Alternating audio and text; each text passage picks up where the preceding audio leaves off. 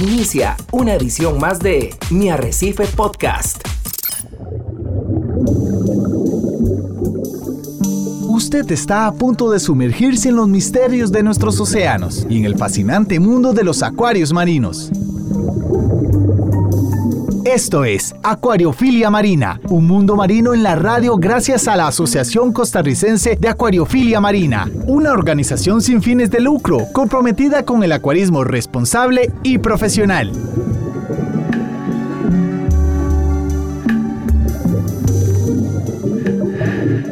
Muy buenos días, amiga y amigo que nos escucha por la frecuencia de Radio Monumental, la radio de Costa Rica. Bienvenidos a un programa más de Acuariofilia Marina en esta hermosa mañana de sábado. Y como siempre es costumbre, les deseamos que en sus diferentes ocupaciones pues la estén pasando muy bien. Aquellos que son acuaristas marinos, pues que aprovechemos muy bien este día sábado para dar esos mantenimientos de rigor, midamos esos nutrientes que no nos vayan a hacer problema futuro por una acumulación que nos provoque luego algún alga indeseable. Así que aprovechar el día sábado medición de parámetros, cambiecitos de agua, limpieza de cristales y todas otras rutinas que eh, normalmente quienes estamos en este hermoso pasatiempo pues ejecutamos para tener acuarios con una extraordinaria calidad de agua y organismos viviendo satisfactoriamente.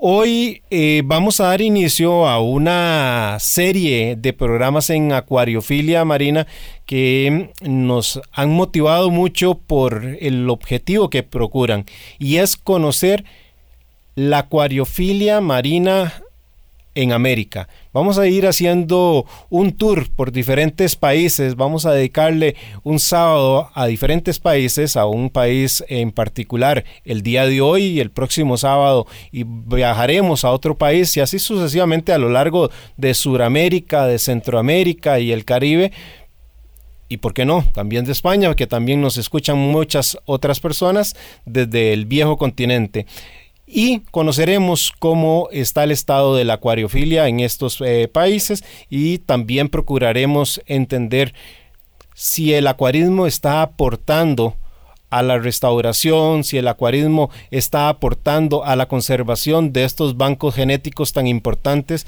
que el cambio climático tiene tan amenazado. Y por supuesto, las experiencias de los acuaristas en cada uno de estos eh, países. Hoy nos acompañan tres aficionados muy, muy importantes de Colombia, que es nuestro primer país en este tour. Nos acompañan Sebastián, Mauro y Sergio, a quienes les doy la bienvenida y también a nuestro coproductor, don Ricardo Calvo. ¿Cómo está, don Ricardo? Hola, ¿qué tal, eh, don, Herman, don Hernán? Perdón, y qué tal a todos los amigos que nos escuchan a través de las ondas radiales de Radio Monumental, la radio de Costa Rica, acá en Acuariofilia Marina, un programa de la Asociación Costarricense de Acuariofilia Marina. Dándole gracias primeramente al creador por estar una semana más acá en compañía de ustedes a través de estas ondas radiales de la radio de Costa Rica. Muy bien acompañado por Pablo Díaz en el control máster monumental Don Hernán, hoy salimos de nuestras fronteras. Así es. Hoy decidimos echar un vistazo y creo que lo hemos hecho en reiteradas ocasiones cuando hemos tenido invitados de otras latitudes que nos cuentan un poco de cómo se vive la acuariofilia en esos países, cuáles son los retos que enfrentan. Curiosamente hoy estaba conversando con un, un allegado que me contaba un poco cómo estaba la acuariofilia en Panamá, que también es un país vecino al cual hemos tratado también de intercambiar conocimiento y ayuda y que vamos a tener aquí más profundamente. Pero hoy nos vamos a Sudamérica a conocer en Colombia cómo está la acuariofilia en general. Así es, eh, Ricardo, tenemos amigos invitados. Colombia es un país, además de precioso, también muy grande, así que nos acompañan compañeros de la acuariofilia de diferentes eh, ciudades allá en Colombia. Y queríamos pues introducirlos, señores, haciéndoles un reconocimiento porque Colombia ha sido un abanderado junto con el Ecuador y por supuesto Costa Rica también en la protección de los océanos, en esas hermosas islas y corredores biológicos que tenemos. Y sé que en Colombia están realizando trabajos muy buenos en la restauración coralina. Bienvenidos a Acuariofilia Marina, Sebas. Hola Hernán, ¿cómo estás? Muchas gracias por invitarnos. Con todo gusto, Sebas. Eh, Sergio, muy buenos días. Buenos días, muchas gracias por la invitación. Con gusto, con gusto, Sergio. Y Mauro es nuestro tercer invitado desde Colombia. Hola, muchas gracias, les agradezco mucho la invitación.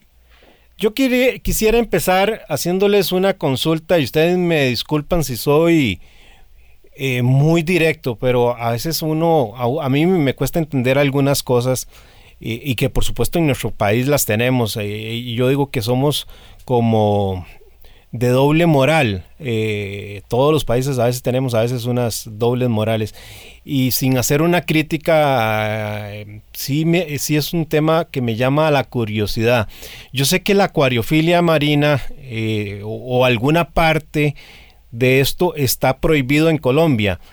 Pero por otro lado miro las grandes exportaciones de organismos de agua dulce que realiza también Colombia al mundo. Entonces uno encuentra como que, la prédica no, no es como muy correcta o, muy pareja. Señores, ¿alguno de ustedes que tal vez quiera introducirnos en este tema? Eh, sí, realmente, realmente eso es un tema bastante complejo acá porque aquí eh, se sacan, por ejemplo, del, del, Amazonas muchos, muchos, muchos animales para lo que es Asia, lo que es eh, Norteamérica, lo que son más que todo los tetras, los que son los clecos. Eh, hay mucha, mucha exportación de acá, incluso también discos, hay personas que también tienen criaderos de discos, sacan unos animales tremendos, pero en el tema de, de los marinos, es, siempre ha sido, es muy complejo, es como, básicamente es como si no existiera, como si, si estuviera totalmente fuera del radar. Entonces ha sido muy, muy complejo y es muy irónico eso, el hecho de que toque eh, como hacer las cosas en mares oscuros. Entonces siempre ha sido un tema bastante complicado. Y aportando un poco a lo que dice Mauro, es sorprendente la cantidad de individuos que se sacan precisamente del Amazonas, del Orinoco. Son cantidades de peces que no te alcanzas a imaginar que precisamente viajan a, diferentes países para suplir este mercado.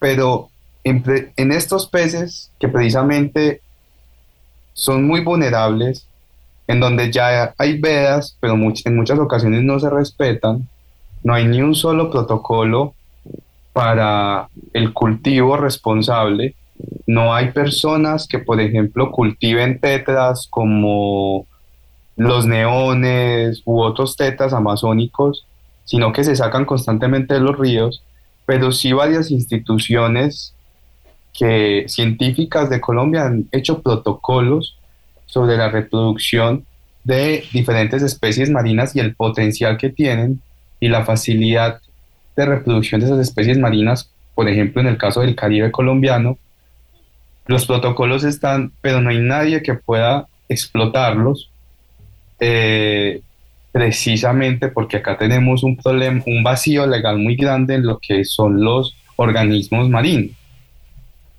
Y Colombia teniendo eh, eh, todavía no todavía por ejemplo en Colombia no tenemos un banco genético de especies de corales que estén en peligro cosa que ya tiene Estados Unidos y tienen otros países. Correcto. Acá todavía estamos muy quedados en eso. Entonces sí existe una algo muy lógico y es lo que se explota en el agua dulce que se saca de los ríos constantemente. Hay unos saqueos gigantes pero en el mar que hay tanto potencial para cultivar y reproducir de una manera responsable, no se puede. Entonces ahí entramos como en ese debate en Colombia pues muy fuerte. Hace tal vez eh, un espacio de unos dos años aproximadamente, don Hernán y, y amigos que nos acompañan desde Colombia, tuve la oportunidad de estar en Medellín, también estuve en Cartagena y practiqué snorkel y buceo en Cartagena. Eh, me pareció una playa espectacular. Eh, pude descender más o menos a unos, a unos 3, 4 metros porque no hay que consumirse o ir muy profundamente en el agua para empezar a ver las formaciones rocosas, los arrecifes coralinos. Y pues yo tenía una expectativa de poder ver muchísima riqueza eh, porque las aguas eh, realmente son muy hermosas, las playas son muy hermosas en Cartagena, pero me llevé la sorpresa de que el arrecife coralino estaba muy dañado. Y cuando yo tuve la oportunidad de observar, vi muchas embarcaciones pasando muy de cerca, vi eh, motos acuáticas pasando muy de cerca. Y la pregunta que tengo para ustedes es, como país, ¿conocen la riqueza y están pues por lo menos planeando o por lo menos estableciendo leyes que protejan ese gran tesoro que tienen ustedes y que empiecen a restaurar muchos de, esos arrecifes coralinos que cuentan en las costas, por lo menos de Cartagena que yo vi y asumo que debe haber en, otras islas, San Andrés, etcétera, por el estilo. Pero ustedes han también notado ese deterioro que se tienen en los arrecifes a los cuales tampoco escapamos nosotros como país, que hemos visto un deterioro bastante significativo. El, el mundo en general. El problema ahí es que siempre en este país se busca lo que da más plata. Y si un puerto da más plata o si los hoteles dan más plata, pues son más importantes eh, que cualquier otra cosa para, pues para políticos y para la gran mayoría de gente. Aquí la ciencia está muy dejada, está en un deterioro impresionante. Hacer cualquier estudio científico se vuelve un, pues se vuelve un suplicio debido a las a la cantidad de trabas que pone eh, todos los comités éticos, todos los comités reguladores, el Ministerio de Medio Ambiente. Entonces, trabajar cualquier cosa en biología se ha vuelto súper complejo. El ejemplo de lo que decían, por ejemplo, en Cartagena, Cartagena, pues tristemente, eh, es horrible para corales, pero allá no hay nada. Zonas buenas del país todavía para ver corales sería Santa Marta, en la parte del Tairona, eh, Cabo Tiburón, La Miel, cerca a la frontera de Panamá, en el, pues en Capurganá, en, Acandí. Eh, hay zonas de corales muy conservadas y también hay cosas muy bacanas como es arrecifes atípicos que tienen características diferentes a todo lo dicho en la literatura que nos demuestran que los corales pueden vivir en otras condiciones y pueden adaptarse a condiciones muy diferentes. Ejemplo, Varadero, que es un arrecife que pues, está debajo de una capa de cieno impresionante. Uno son tres metros que baja y no ve nada en el agua y de un momento a otro se abre un arrecife gigante con características fisicoquímicas totalmente atípicas, donde se supone que no viviría un coral, que pueden ser de un potencial impresionante para los estudios hay varias personas estudiando ahí, pero se vuelve muy difícil. Por ejemplo, eh, uno que ha intentado hacer estudios con corales, las trabas en este país son impresionantes para eso. Yo creo que ese es un problema, Sebas, eh, yo, no, no solo de Colombia, yo creo que en el mundo hay mucho contrasentido cuando se quieren proteger las cosas, más bien al final estamos terminando de afectarlas. Em, yo, yo he mirado el ejemplo de algunos eh, países que han hecho cosas extraordinarias eh, gracias a la acuariofilia. Hace poco teníamos de invitado a un biólogo em, que está, está, trabajando en una universidad de México y nos hablaba de la experiencia de cómo el pez picote tequila se había extinguido de su entorno natural, de su hábitat natural. Eh, y es algo que cada vez el mundo va viendo más porque sus espacios eh, naturales se van reduciendo por el desarrollo de las ciudades, por la contaminación de las aguas, eh, en fin, todas las situaciones que podemos exponer. Y es gracias a la acuariofilia que este pez picote tequila puede volver a regresar a su hábitat natural en México. Pero el que lo rescatan son acuaristas europeos.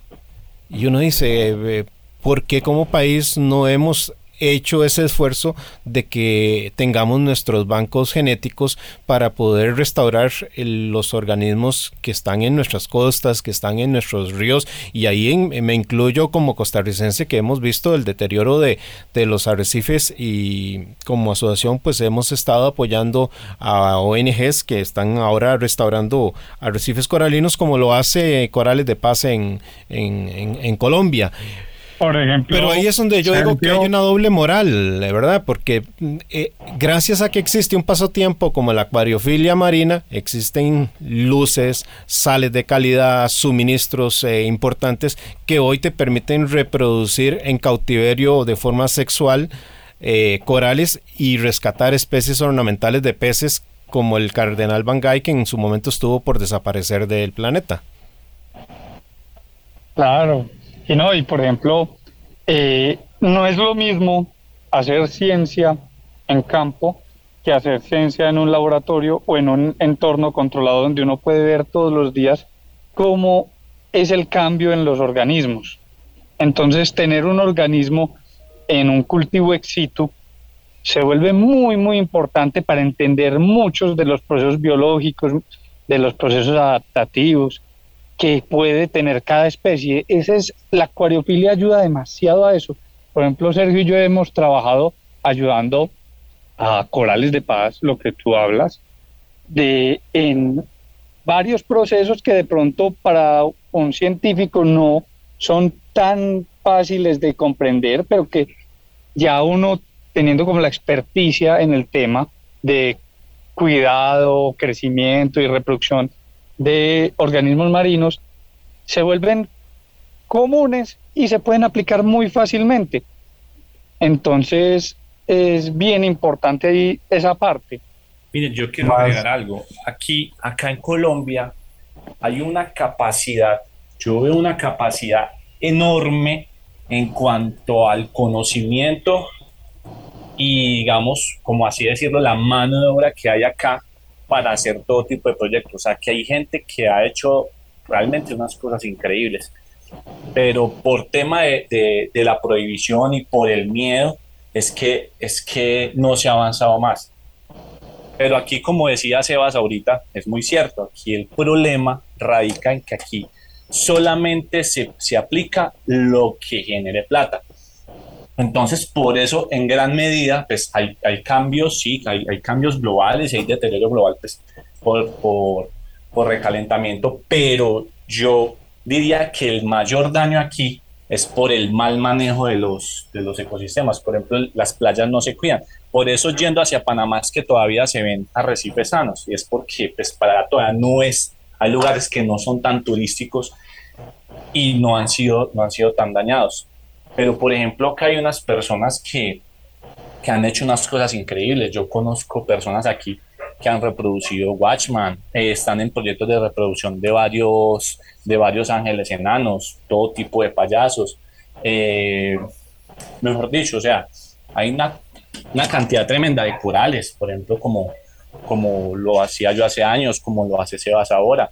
Entonces, realmente hay un potencial tremendo y también, y pues bueno, y el tema es, es que, que, los, pues que el gobierno no, no, no, no ayuda a lo que no genere plata, pero aquí también hay plata. O sea, aquí también hay lugares donde se puede hacer un cultivo sostenible y unas cosas tremendas. Y eso es lo que la gran mayoría hemos querido como, como lograr, lograr que, que, que seamos visibles y que, y que se vea que hay mucho que se puede hacer para con, en temas de, de, de protección y también para generar ingresos. Claro. Recuerdo, don Hernán y, compañeros y amigos que nos escuchan, que el, año pasado eh, el presidente Iván Duque inclusive había anunciado que Colombia como país quería extender el territorio de protección, un 30%, si no me equivoco, en ese momento se daba como, como dato. ¿Será que el enfoque como país, e inclusive se había dado una meta del 2030, si no me equivoco, y, y, el anuncio lo que decía era que Colombia iba a poder llegar a la meta para el 2022, que sería este año? Preguntarles a ustedes cómo avanza este proyecto de interés nacional y también si es que están más enfocados en los corredores que están alrededor de las cordilleras marinas que tienen ustedes o si se le da también la importancia a las costas. Estos, yo creo que estos proyectos van avanzando muy bien, pero hay algo que yo considero, pues como biólogo, que no se tiene muy presente. Y también entiendo pues a mis colegas que trabajan en, esta, en la conservación de estos, de estos sitios y es que no pueden abarcarlo todo. Pero uno de los problemas que nosotros tenemos en los ecosistemas marinos es la contaminación que tenemos desde el interior.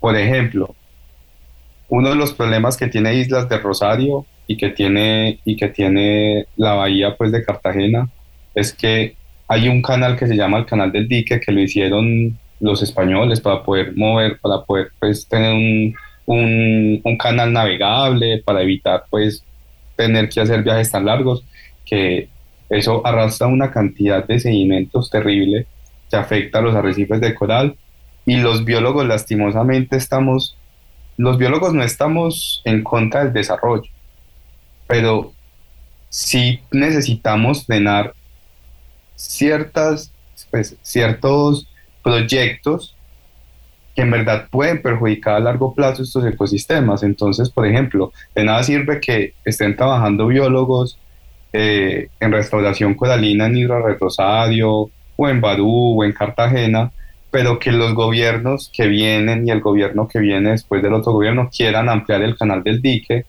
y que estén los estudios que demuestran el, lo que podría ser ese tipo de proyectos, pero que todos los años nosotros los biólogos tengamos que estar peleando contra eso, ¿sí? Entonces ese es un problema que tiene Colombia, que cada vez que llega un gobierno nuevo, quiere hacer lo que quería hacer el otro y los biólogos y las personas que trabajamos por el medio ambiente siempre tenemos que estar con un ojo abierto luchando en contra de esos, de esos proyectos, que sí, frenan el, el progreso del país, pero son necesarios, pues no es necesario que se hagan porque el daño ambiental puede ser muy grande.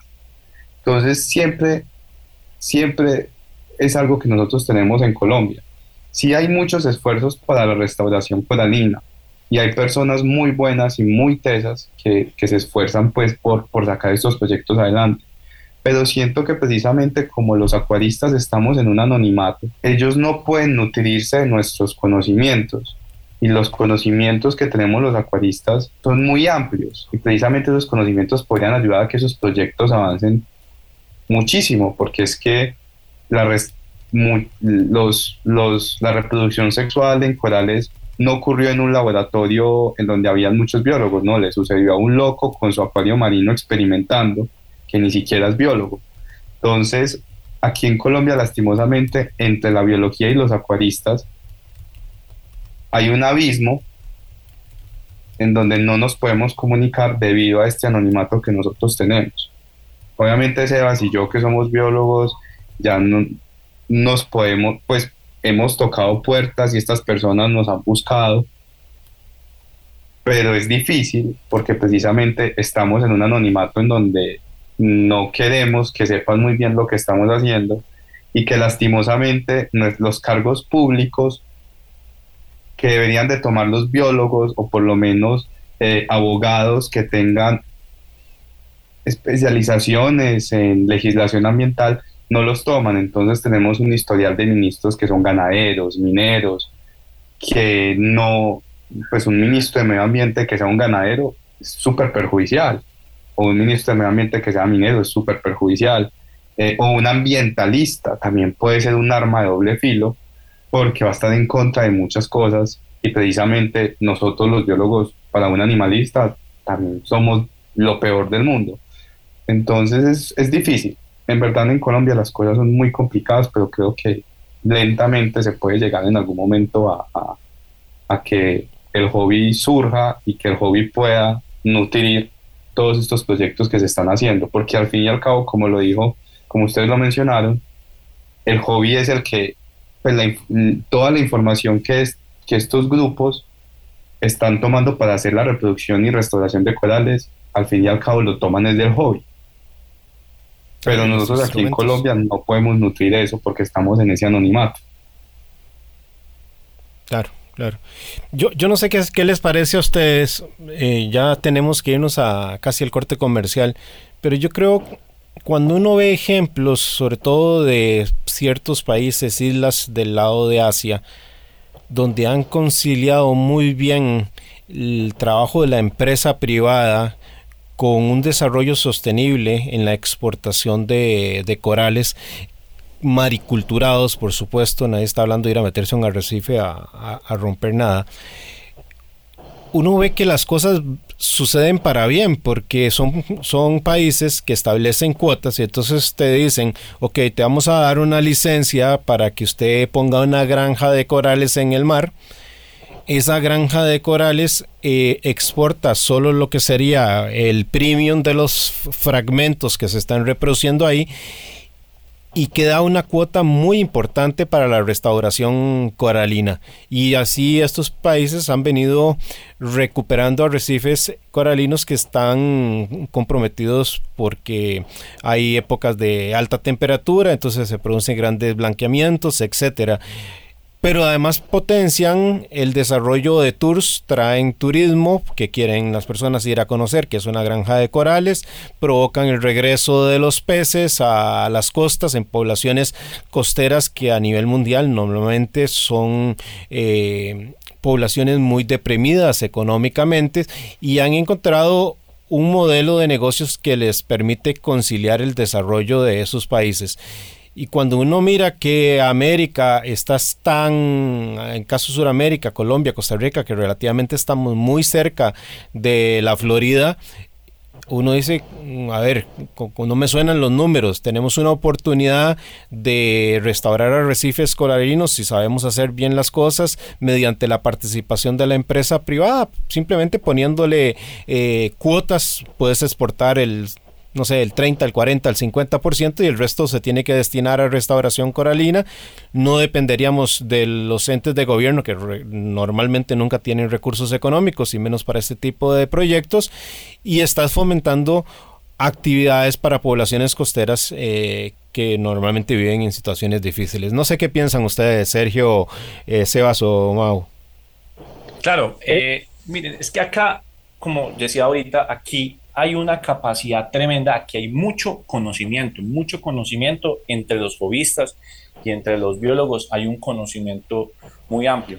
El problema es el desconocimiento que hay en la parte, digamos, administrativa del país, como decía Sergio. Aquí el problema es de que los, los senadores, los congresistas son, son ganaderos, son mineros, son abogados, entonces no tienen no tienen como ese conocimiento del tema. Pero donde aquí se, se propusiera algo así que lo, hemos tratado de hacer muchas veces, hemos buscado, hemos tocado puertas para que se haga algo así, que se ponga una cuota como lo hacen en otros países, pues, o sea, acá tendríamos un potencial tremendo. Y personas eh, con, con, digamos, con la capacidad de hacerlo, con el conocimiento de hacerlo, son muchas, son muchas. Y eso, además, pues es que hay muchas cosas ahí que son plus.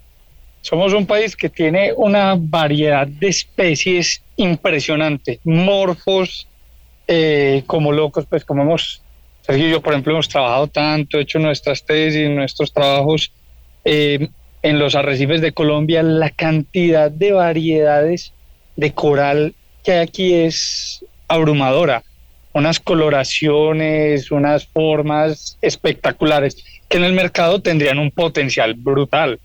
Uno muestra las fotos de los corales que ha tomado en arrecifes, eh, aquí buceando en Colombia a personas en Estados Unidos, en Europa, y se vuelven locas. Pues son las personas mismo quieren esos corales para el mercado, que no lo hay. Por ejemplo, una montastrera cavernosa, una eh, una colpofilia, un, una, una meandrina, meandrites. Hay tantas especies de corales con un potencial económico tan brutal que, que está siendo desaprovechado. Y además, como vos decías, Hernán, eso se puede usar para generar cuotas que puedan hacer eh, repoblamiento coralino y además de ahí de pronto de cada hacer como un sello de conservación que por cada coral vendido se destine un dólar o un porcentaje a la, a la ciencia, a la investigación y a la conservación de corales y eso sería una cosa brutal y no habría problema en hacerlo. Como lo que, lo que está ahí, déjelo, no lo toque, que se muera solito y no hagamos nada. Bueno, hoy en Acuariofilia Marina estamos conversando con unos buenos amigos desde Colombia que nos cuentan la realidad de lo que pasa en ese hermoso país, donde ciertamente la acuariofilia, tanto la marina como dulce, como el estado de los arrecifes y los océanos, es tema de conversación esta mañana. No se separe de nosotros, que ya casi volvemos con más información acá en Acuariofilia Marina. Mi Arrecife Podcast. Muchísimas gracias por estar en sintonía de Acuariofilia Marina acá en esta mañana de sábado. Gracias por abrirnos la puerta a lo mejor de su hogar, de su lugar de trabajo, de su automóvil, donde sea que nos esté escuchando. Gracias por ser parte de este proyecto que se llama Acuariofilia Marina. Don Hernán y amigos que nos escuchan, hoy estamos conversando con amigos de Colombia que nos están dando un baño de realidad de lo que se vive en la acuariofilia de ese país un país hermosísimo, pero un país que tiene sus contrastes en términos de administración de la acuariofilia, en donde ciertamente es uno de los países que más exporta fauna ornamental de dulce, para acuarismo dulce, a países como el nuestro y a muchos países en diferentes eh, lugares del planeta donde vienen muchísimos peces muy hermosos que se sacan principalmente del Amazonas, algunos a lo mejor bien regulados, algunos a lo mejor no, explotados completamente o, sin ningún tipo de cuotas. Pero hoy también queremos hacer un análisis del estado de la acuariofilia marina, don Hernán, porque es ciertamente un reto la acuariofilia marina, en donde eh, vamos a, investigar un poco acerca de qué productos se pueden conseguir, se puede o no se puede tener una pecera de acuarismo marino en, en, las casas de las personas entusiastas de este hobby, qué se puede y qué no se puede. ¿Qué le parece si conversamos de esta parte? Por supuesto. Adelante, Sergio. Bueno, yo les mencionaba que, que algo muy interesante es que el tema de la acuariofilia es una introducción para la biología para personas que no tienen ningún contacto con la biología. Entonces, hay personas que se han introducido tanto en este tema que son abogados, odontólogos, economistas, que aprenden tanto que incluso a nosotros los biólogos nos dan sopa y seco porque tienen un conocimiento sobre la fisiología de estos animales que es increíble y que se quedan en el anonimato. Entonces, algo muy bonito de la acuariofilia es que introduce a estas personas en la biología y las puede hacer un las puede convertir en un, una pieza clave para el trabajo con pues, corales eh, y especialmente para la, la, restauración coralina. Eh, es algo muy bonito de la acuariofilia que quería resaltar.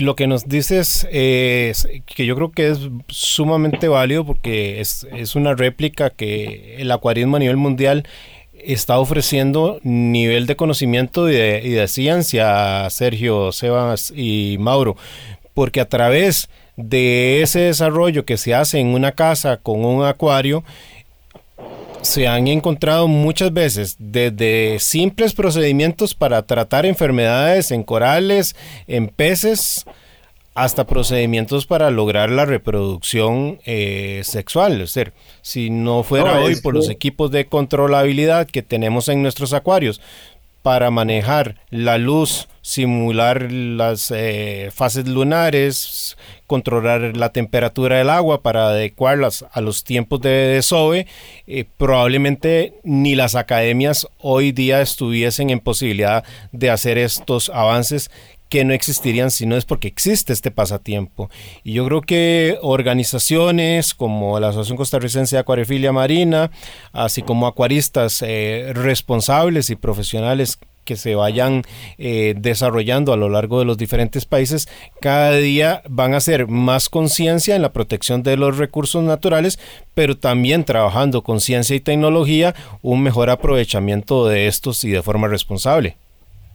No, es que incluso no hay, no hay, por ejemplo, ni un solo artículo científico que hable sobre el efecto que puede tener un parásito de un coral sobre la salud de un arrecife ni un solo ejemplo. Incluso que me, pues, atrevo a decir que, que, pueden haber parásitos que pueden afectar, pueden afectar pues la salud de un arrecife y que los biólogos lo pasamos por alto porque no hay ni un solo artículo.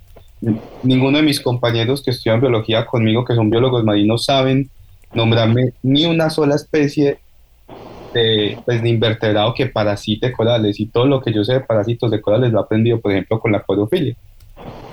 Y es un tema completamente desconocido, entonces, y hay gente que los ha identificado y que no tienen nada que ver con, con pues, este mundo académico.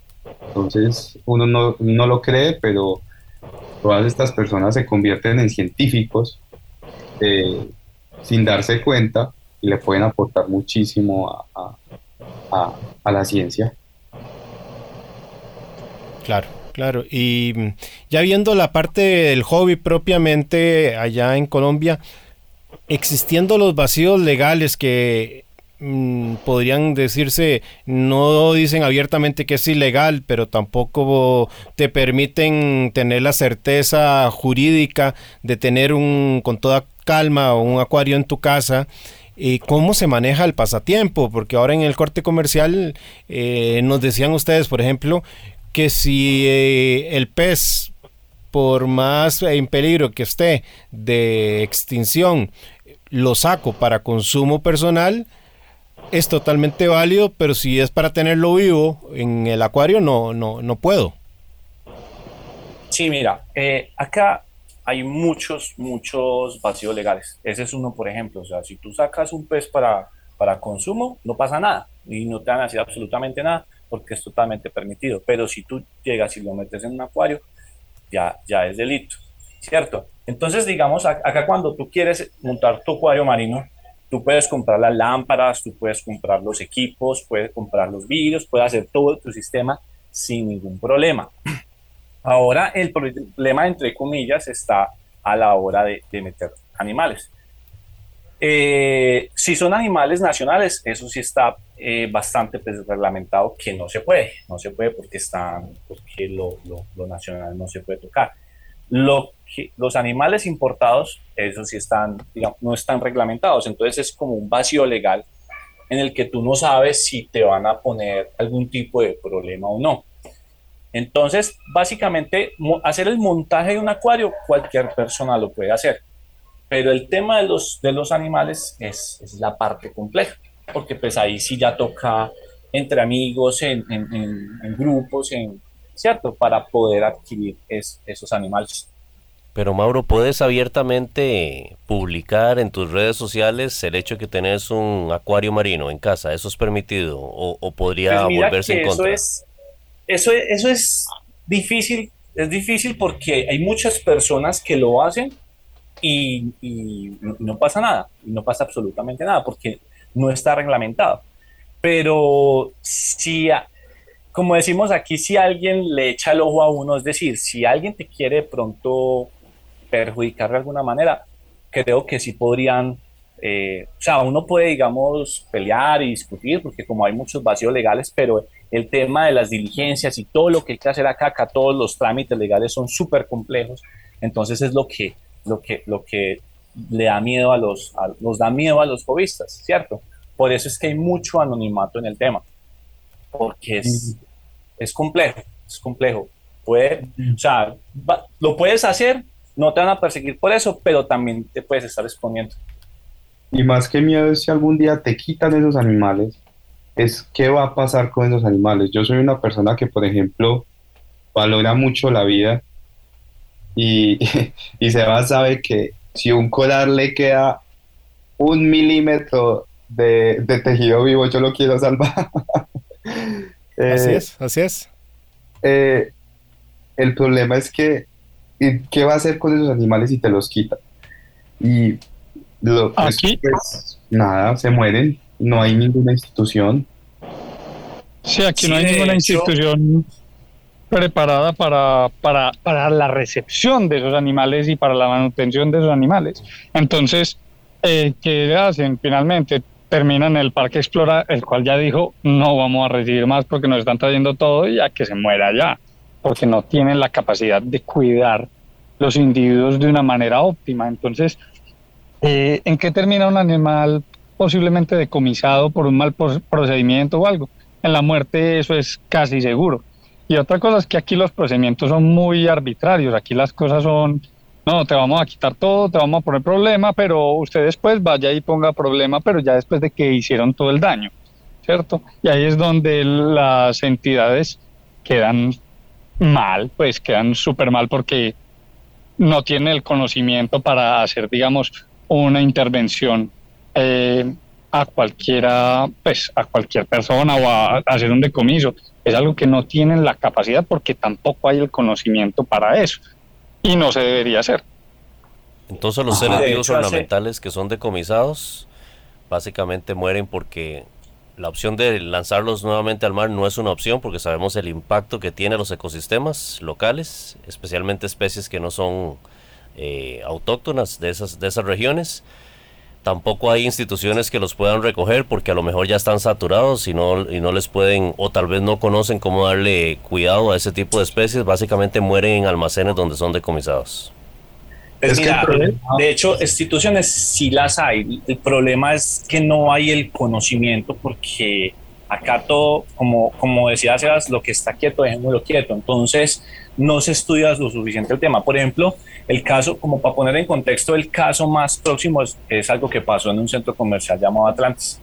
Eh, se hizo un decomiso, allá tenía un acuario muy bonito, muy bien tenido, los animales se tenían muy bien y se hizo un, hicieron un decomiso porque pues... Mm, unos animalistas vieron eso y no les pareció, pues no les pareció que los animales estuvieran bien, pues digamos los que tenemos conocimiento del tema sabíamos que los animales estaban muy bien y fueron a hacer el decomiso y literal eh, los animales los metieron en bolsas de basura, o sea, todos los corales, las rocas, los peces en bolsas de basura cuando hicieron el decomiso. Los animales antes de llegar a, a la sede donde los iban a llegar ya llegaron totalmente muertos y eso se formó un escándalo acá en Colombia porque ellos decían que los habían sacrificado y mentiras. Los animales murieron a los minutos de haber hecho el decomiso porque los empacaron como si fueran basura. O sea, literal, fue un proceso súper mal hecho. O sea, uno lo mira y uno dice, no, o sea, ¿cómo es posible que hagan esto? No, y no solo eso, sino que dijeron que los mata, pues que los sacrificaron por el peligro que implicaban para las especies del país. Llegaron y salieron del Ministerio de Ambiente que uno dice, tiene que haber gente capacitada y pensante, pero salieron con una brutalidad que no lo dice nadie, pues el que diga eso está loco, que era que los huevos de los corales y los peces iban a salir, iban a entrar al río Bogotá y por ahí iban a llegar al mar. Sabiendo que eso, fue una, eso fue una pues, locura. el río más contaminado de Colombia, o sea. y Bogotá está en eh, casi en la mitad del país, pues, o sea, sí, una cosa que no le cae realmente a nadie en la cabeza. Y el problema es que, bueno, con, pues, con el respeto de mis colegas eh, que trabajan en muchos de estos institutos, ellos trabajan con especies nativas, con instalaciones que están conectadas al mar, que sacan agua del mar y que no están preparados para tener especies exóticas, especies del Indo-Pacífico, que necesitan aguas tan prístinas, que necesitan comprar una sal, que necesitan luces especializadas. Entonces, son personas que tener un pez del Caribe con agua del Caribe es muy fácil la preparación que tú necesitas para tener esos animales, la verdad es que no es nada del otro mundo, pero el hecho de tú ya tener una especie exótica que tiene requerimientos tan específicos, necesita que tú tengas un conocimiento, ese conocimiento yo no lo, yo Sergio, cuando me gradué de biología no lo tenía, yo lo aprendí teniendo acuarios, pero entonces son personas que nunca han tenido un acuario, teniendo especies que necesitan de una persona que haya tenido un acuario marino para tenerlos. Entonces vemos ejemplos como por ejemplo el Parque Explora, que es un parque que tiene que pues, los animales de agua dulce, en la gran, la gran mayoría de ellos podríamos decir que están bien o están sobreviviendo, pero la parte de agua dulce está muy mal, porque, la parte de agua salada está muy mal porque no tienen a las personas con los conocimientos suficientes. Tener un pez de agua, incluso tener un pez del Caribe en el interior es complicado entonces todo esto se dificulta y es estos animales llegan a estos establecimientos en donde precisamente su, van a morir o van a estar muy mal y es lo que nosotros cuando vamos a esos lugares lo vemos. El problema es que tampoco hay personas aptas para decirle a esos establecimientos o a esas instituciones, vea, sus animales están mal, porque precisamente son biólogos que nunca han tenido un acuario y cuando ven un acuario lleno de flower, lleno de aptáceas, dicen, ay, tan bonitas las anémonas, tan bonitos estos gusanitos. Ajá. Y a la hora del té, pues uno como biólogo, uno como acuarista dice, Dios mío, el hecho de tener un acuario así es maltrato animal. Por supuesto. el hecho de que pasen años y años y años así, están maltratando los animales. Es que vienen una sopa tóxica, pero resulta que los entes que deberían decirle a esas entidades, oiga, vea, usted está haciendo maltrato animal y usted tiene mal esos animales, no tienen conocimiento, porque no son acuaristas y nunca han tenido un acuario en su vida. Entonces eso también es un círculo de negligencia y de falta de conocimiento que, incluso cuando vienen amigos de otros países a ver los acuarios, por ejemplo, que dicen, quiero conocer el Parque Explora porque es uno de los acuarios más grandes de Sudamérica, yo los invito a la boleta, porque yo sé que van a salir tan decepcionados que yo prefiero que, que no se gasten la platica, pero quieren ir, entonces Volviendo al tema de los acuaristas, ustedes como acuaristas, ya con un acuario establecido en casa, ¿tienen la posibilidad de recibir peces de otros países? O sea, las importaciones de peces y corales están de alguna forma reguladas en el país o definitivamente no se pueden traer a Colombia y por ende solo los peces que logren reproducir o a lo mejor el mercado negro pueda ofrecer internamente en Colombia son los únicos que pueden llegar a sus acuarios. Sí, no hay, no hay permisos para nada. Es difícil trabajar en el agro hasta para sacar permisos, para sacar una planta, para entrar a una planta. Eh, cualquiera que tenga todas, todas las, pues que haya cumplido con todos los requerimientos.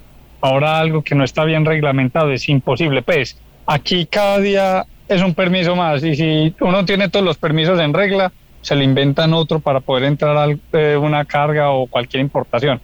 Entonces, es imposible. Pues eso aquí todo es por reproducción lo que se hace o lo que llega pues por debajo. Y, toda esa burocracia es dinero que el mismo que las mismas entidades gubernamentales quieren tener. Mientras si yo pongo otro permiso, esa va a ser dinero que le va a llegar a otra persona. Si pongo otro permiso, va a ser dinero que le va a llegar a otra persona. Entonces acá tenemos permisos absurdos que sabemos el objetivo de esos permisos y es enriquecer a ciertas personas o a ciertos ministerios que hacen todo muy engorroso. Sebas, eh, Sergio o Mauro, pero si yo voy a Colombia, me imagino que puedo encontrar una tienda, un acuario donde venden eh, sal, eh, suministros, alimentos y demás. Eh, en esos negocios se, ofrecen eh, visiblemente los peces y los corales o meramente es a través de, no sé, de, eh, que yo conozco a fulano y fulano sé que está reproduciendo una Montipora capricornis y me da un fragmento y ahí vamos haciendo diferentes cadenas de suministro. Es exactamente como lo acabas de decir eh, al final. Mm, acá abiertamente es muy difícil verlo, es muy, muy difícil verlo Acá realmente las personas que, que se han metido en el hobby y pues si están en esto es porque tienen un amigo que tenía un acuario o, lo vieron en otro país o, ¿cierto? Por el amigo del amigo del amigo. Eh, sí, en, las tiendas sí puedes conseguir ciertas cosas, pero casi siempre es por encargo. Es decir, si tú ya sabes, ya sabes los, las cosas que necesitas, por ejemplo, las o lámparas, pues tú llegas y dices, bueno, tú me consigues esto, esto, y te lo, pueden, te lo pueden conseguir. Pero abiertamente que tengan como un stand o algo que te muestre, no. Hay algunas partes que sí, eh, pero, pero en general, pero solamente unas partes específicas en el país. Okay. sí, es algo, es algo muy básico, pues son, es lo básico, no, no hay productos así. No hay productos así bien específicos que uno de pronto quiere, pero ha sido fácil pues lo, en los últimos años, ya que como Amazon está trayendo a Colombia, entonces se ha, se ha hecho más fácil, mucha, mucha gente trae de Estados Unidos por casilleros, entonces se ha vuelto así, lo que pasa es que los costos se aumentan de una manera impresionante, pues el, el hobby en Colombia resulta muy, muy costoso. Sí, eso definitivamente debe ser, debe ser muy claro. Yo como dueño de, de tienda, de acuario, es claro que la gente se acerca a la tienda cuando hay peces, cuando hay importaciones. La gente está muy interesada siempre en llegar a ver los peces, adquirirlos. Cuando no hay movimiento de especies, inclusive, don Hernán, se acuerda que en Costa Rica pasamos con las importaciones prohibidas cerca de un año, en el 2011, el 2021, perdón, y eso causó un gran impacto a los comercios. Eh, muchos acuarios, inclusive, algunos de ellos dejaron de existir por esa misma situación. Y yo lo que me pregunto, ¿cómo harán esos establecimientos comerciales para poder sostenerse sin, sin poder traer peces y corales? Claro. Señores, una consulta sobre cómo la tecnología a nivel de comunicaciones, grupos de Facebook, WhatsApp, ha promovido un mejor acuarismo en, en Colombia. Mucho, mucho. Mira, cuando cuando yo empecé, yo empecé en, el, en, esto en el 2012, en marzo del 2012. Cuando yo empecé, realmente estaba en mares oscuros. Literalmente, casi acá en Colombia habían muy poquitas personas, muy poquitas personas. Y era muy, muy difícil, muy, muy difícil, eh, sí, dar con gente. Solamente había un, un foro, había un foro pequeño donde habían algunas personas. Algunas personas, pues, que que, no mencionaré, pero habían poquitos, unos que lograron traer unos coralitos de, de España, los, trajeron de España, otros que lo logró traer de Estados Unidos y en base a eso pues empezó como a, como a, sí, empezamos a compartir corales, yo también logré traer unos y, y, ya cuando se empezaron a crecer las redes sociales, lo que ya se volvió más popular Facebook y sobre todo pues las, el WhatsApp, eh, el conocimiento se ha estado compartiendo más. Y, digamos que entre todo lo, lo, difícil que ha sido esto, también hay un crecimiento muy, muy grande en el hobby. O sea, el hobby ha crecido demasiado en, en estos años, pero mucho, mucho. Entonces, yo creo que vamos por, a pesar de que ha sido muy difícil, yo creo que vamos por muy buen camino. Yo creo que vamos por muy buen camino. En, en pocos años hay mucho conocimiento, también contamos con, con, una buena cantidad de especies. También se ha, se ha evitado mucho la extracción de, porque yo creo pues que aquí todos los presentes estamos de acuerdo en que es, es muy malo porque hay gente que saca muchos animales de, del mar y casi siempre están destinados a morir porque son personas que los compran porque, porque son baratos o porque son asequibles, son fáciles de conseguir entonces, tanta especie, pues se ha evitado eso, que, que la gente extraiga, sino que empiece a, compartir en los grupos y todo. Entonces, sí, ha sido una ayuda bastante, bastante grande, la verdad. Yo quiero mencionar que, que pues como que estos acuarios, pues, la acuariofilia está mal vista pues por muchas personas, principalmente por animalistas, pero a mí la vida me ha enseñado que la gente no cuida lo que no conoce. Y en verdad, eh, en muchas ocasiones uno ve personas que, no, pues sí, personas pues que no, les interesa el más de lo más mínimo y en el momento en el que conocen un acuario y tienen su acuario, el amor que adquieren por el medio ambiente es gigantesco. Yo creo que no hay ninguna persona que sea un acuarista responsable que no quiera el medio ambiente y que cuando viaja antes veía una botella de plástico en el mar y no le importaba, ahora le duele y sucede igual con los zoológicos y con muchos de ellos. hay zoológicos que son muy responsables, pero hay otros zoológicos que tienen una función científica y de cuidado del medio ambiente y de restauración de especies gigantes que lastimosamente por muchas personas queda atrás y que también mucha gente no es consciente que muchos de estos lugares es el lugar en el que llegan muchos animales porque no hay que hacer, no, no hay, o sea, o los sacrifican o llegan a estos lugares. Entonces quería, quería resaltar eso, pues la importancia que, que tienen estos, los, los, acuarios, los zoológicos y lo que puede generar un acuario, lo que le puede generar un acuario a una persona cuando lo tiene en su casa, como ese amor por la naturaleza y por el cuidado del medio ambiente.